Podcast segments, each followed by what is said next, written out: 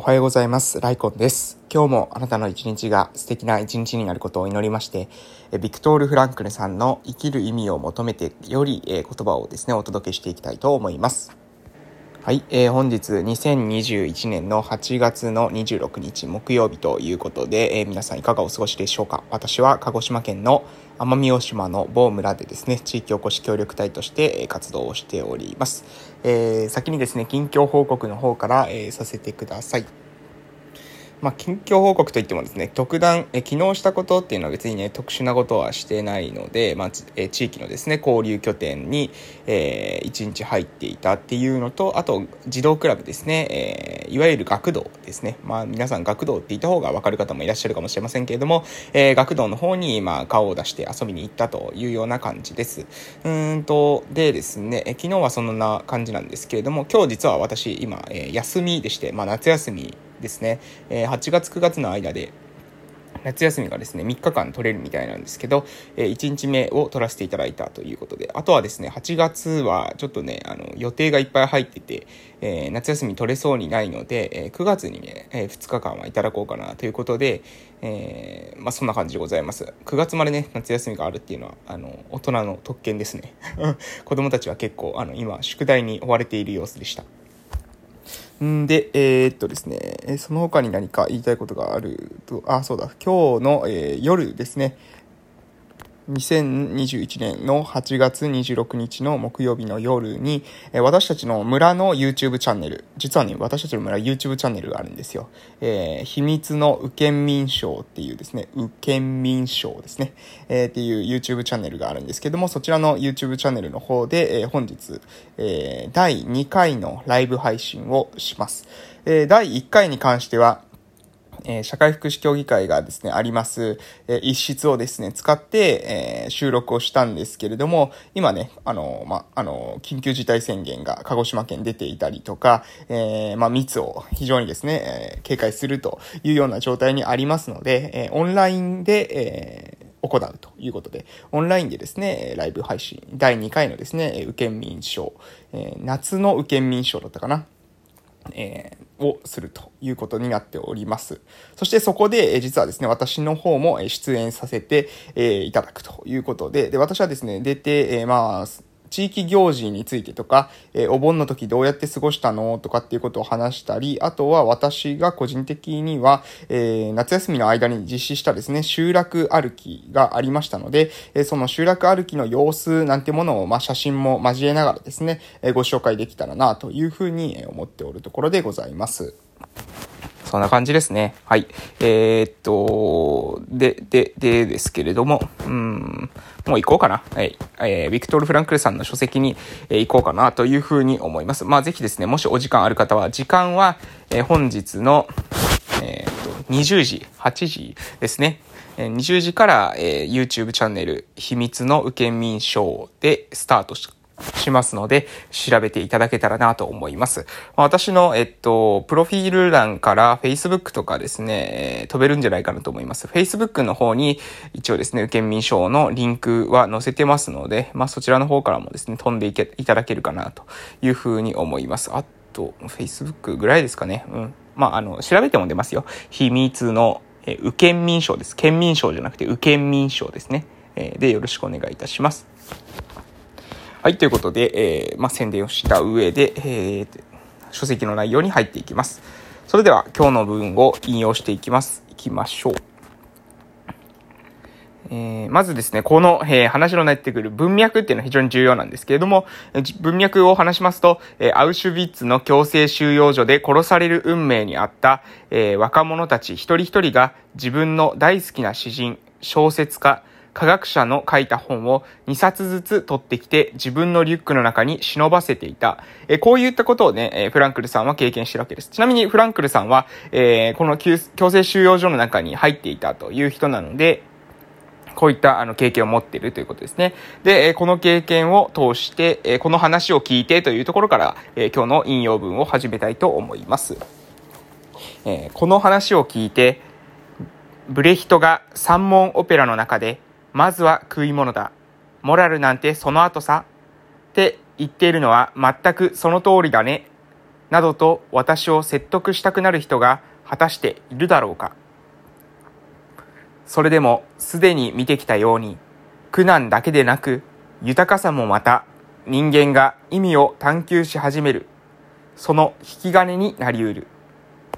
そればかりか、場合によっては豊かさがその人の意味への意志の欲求不満を引き起こしている可能性もあるのである。この考え方は豊かさ一般に当てはまる。とりわけ余暇という形の豊かさにはうまく当てはまる。定時の欲求の満足も欲求不満もどちらも人間に意味の探求を促す。つまり意味への欲求は他の諸々の欲求から独立したものなのである。だから意味への欲求を他の欲求に還元することはできないし、他の欲求から意味への欲求を導き出すこともできないのである。はい、えー、以上でございます。うん。えー、ブレヒトのですね、三門オペラの中で、まずは食い物だ。モラルなんてその後さっていう風な、えー、発言が出てくる。そしてそれは全くその通りだね、という風に、えー、三門オペラの中では出てくるんですが、えー、果たしてですね、そうであろうかということをですね、え、フランクルさんは尋ねているというか問いかけているわけですね。苦難だけでなく、豊かさもまた人間が意味を探求し始める引き金になるということを言っています。豊かさがその人の意味への意思の欲求不満を引き起こしている可能性もある。まあ、豊かでない場所であればですね、これは私もまあその通りだなと思ってまして、豊かでない、今日生きるか死ぬかというような世界においてですね、えー、生きる意味なんてことを考える余裕はないですよね。えー、意味への意思なんていうことを言っている暇はないわけです。とにかくね、生き残るっていうことに一生懸命頭を使っているわけなので、そういったところで、うん、なんていうかな、えー、生きる意味がどうのこうの、なんてことはね、考えないわけです。とにかくね、今日本、今日を、えー、生き残る、えー、本日を生き延びるっていうことに、えー、全集中するわけですよね。でも、うん、そうじゃなくて、私たちのまあ社会、特に日本社会などっていうのは、まあ明日ですね、えー、急に自分の命がなくなるってことはね、誰も想像してないんじゃないかなと思います。まあもちろん私もそういったところがあると思いますが、えー、そういうことだと、要するに逆に、うん、じゃあ何のために生きていくのかというような考えが逆にですね、出てくるわけなんですね。えー、生きることが保証されているからこそ、なぜ生きるのかという問いが生まれてくるということです。えー、むしろですね、生きることが保証されているからこそ、生きることに対する意味っていうものを私たちは考えて、えー、いくんじゃないかなというふうに思います。まあ、考えてしまうと言って、えー、もいいのかもしれません。そう考えるとですね、えこれからの社会、まあ、テクノロジーが、え様々進んで、え非常に便利になって私たちの大きな労力を、え、必要としなくても生きていくことができるような時代になるかもしれません。え、でも、それっていてですね、果たして、うん、私たちはですね、生きることに対してどういうふうな、え、スタンスっていうものを、えー、取るのかってことは試されるかもしれません。どういうふうに生きていくのか、どういったふうな、え、方向性に人生を、えー、の舵取りを行っていくのか。これは、うん、非常にね、えー、これから考えなければならない。そういった問いになるんじゃないかなと思っています。で、学校でですね、やはり、うん、教えられるような価値観、勉強をしっかりとして、えいい学校に行ってですね、いい場所に就職して、で、その後勤め上げる、みたいな価値観っていうのはね、だんだんだんだんとですね、まあ、崩壊していくだろうということは、え予測されていますよね。もう皆さんも、えご存知だと思いますが、まあ、日本の、えー、最大の、えー、企業でありますトヨタも、えー、そしてですね、え経済、経団連のですね、会長さんも、え数年前で、えの段階でもうすでに、え終身雇用というものを、え持続することは極めて、え難しいというような、え報告、レポートを、え出してますよね。記者会見で、そういったことを述べています。これはですね、まあ、うん、その日本の経済を支えているトップが、そういったことを言っているわけなので、うん、自分の会社は大丈夫とかってですね、思うのは逆に考えると不思議な話ですよね。だってトップが、トップレベルのそのところでさえ、その状況なわけですから。えー、それ以外のところがですね、厳しくないわけがないわけですね。うん。と考えていただけると、えー、まあ皆さんね、うん、もしかしたら、えー、私たちの人生、えー、ね、えー、学校で教えられたこと通りにはいかないかもしれない。学校に教わった学校で、まあ、植え付けられたと言ってもいいかな。植え付けられた価値観の通りには進まないかもしれない。それであるのであればですね、それはまあ、一つ、うん、完璧な正解がないということと、えー、同時にね、えー、自由がまた私たちに与えられるっていうこともあるんじゃないかなと思います。えー、成功ルートっていうものが決まっていたら、そのルートに乗るしかないのかもしれませんが、え成功ルートがないのであれば、え自分たちで成功、その人にとっての成功っていうものを作っていけるというふうにも考えられるんじゃないかなと思います。で、その上で大事なのは、え自分のですね、人生に対する意味ですね。あなたは何のために生きるんですか、えー、どこの方向性に向かって自分の人生というものを進めていきたいんですか？という問いに対して自問自答しながら、自分の中でですね、問いながら、えー、自分の一日一日、どこに向かって進むのか？っていうことを、えー、考えていく。これが重要なんじゃないかなと思います。私も自慢、えー、今ですね、え地元の